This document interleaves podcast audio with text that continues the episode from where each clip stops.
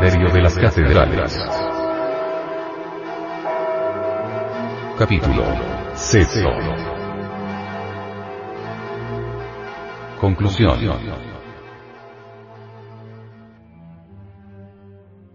Esire, potere, audere, tacere. Zoroastro. La naturaleza no abre indistintamente a todos la puerta del santuario. Tal vez descubrirá el profano en estas páginas alguna prueba de una ciencia verdadera y positiva. Pero no creemos que podamos alardear de convertirle, pues no ignoramos la tenacidad de los prejuicios y la fuerza enorme del recelo.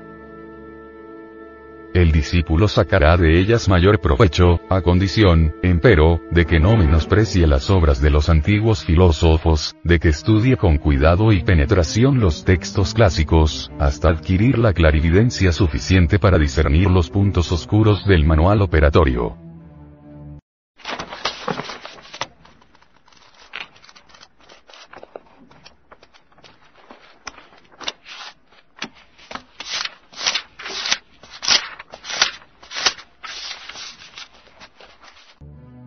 Nadie puede aspirar a la posesión del gran secreto, si no armoniza su existencia al diapasón de las investigaciones emprendidas.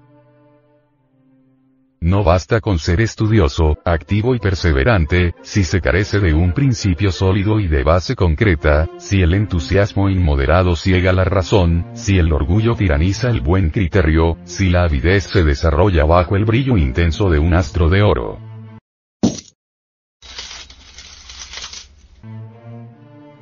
La ciencia misteriosa requiere mucha precisión, exactitud y perspicacia en la observación de los hechos. Un espíritu sano, lógico y ponderado. Una imaginación viva sin exaltación.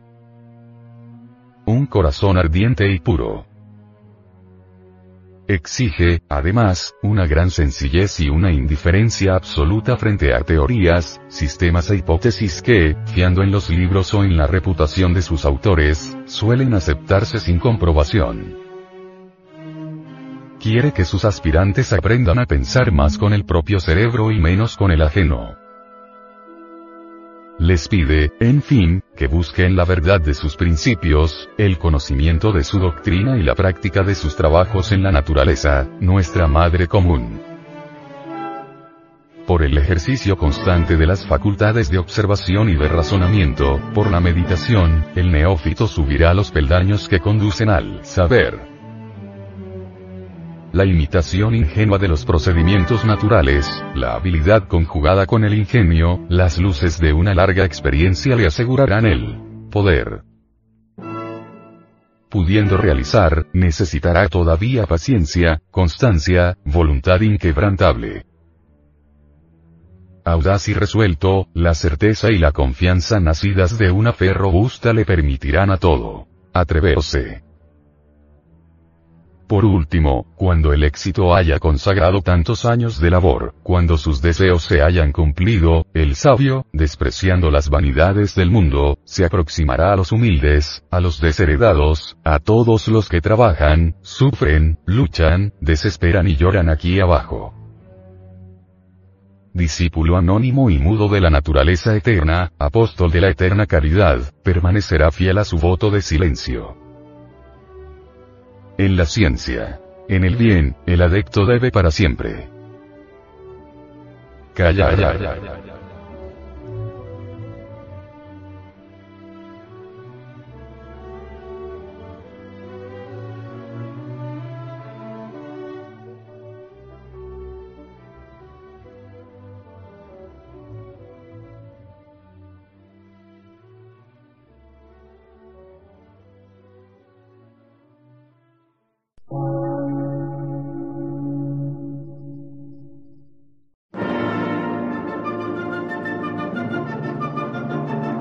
Emisora, gnóstica, transmundial. Por una nueva civilización y una nueva cultura, sobre la faz de la Tierra.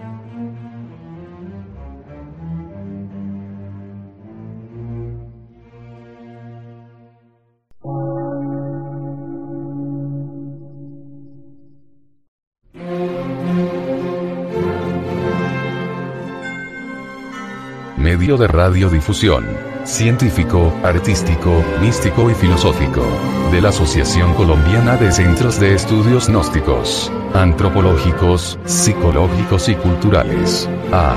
C.